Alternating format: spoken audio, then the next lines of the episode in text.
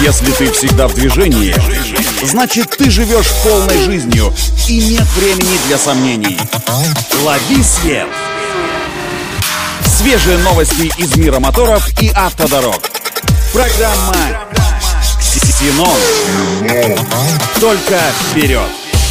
Это автоновости для тех, кто всегда в движении. С вами Александр Барский. Стартуем. Компания Nissan вывела на тесты в США новый компактный электромобиль IMK. Шпионские фотографии прототипов новинки, которые должны дебютировать в следующем году, уже появились в сети. Судя по снимкам, серийный электрический Nissan IMK будет представлять собой миниатюрный городской ситикар с узкими фарами, высокой крышей и маленькими колесами. Салон электрического хэтчбека сможет вмещать до 4 человек, включая водителя.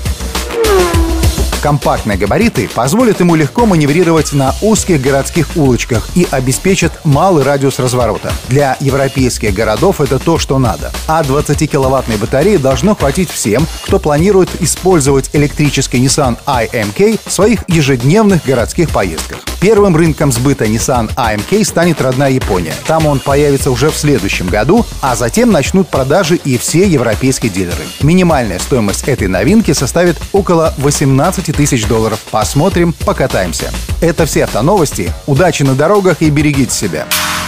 Программа «Ксенон». Только вперед!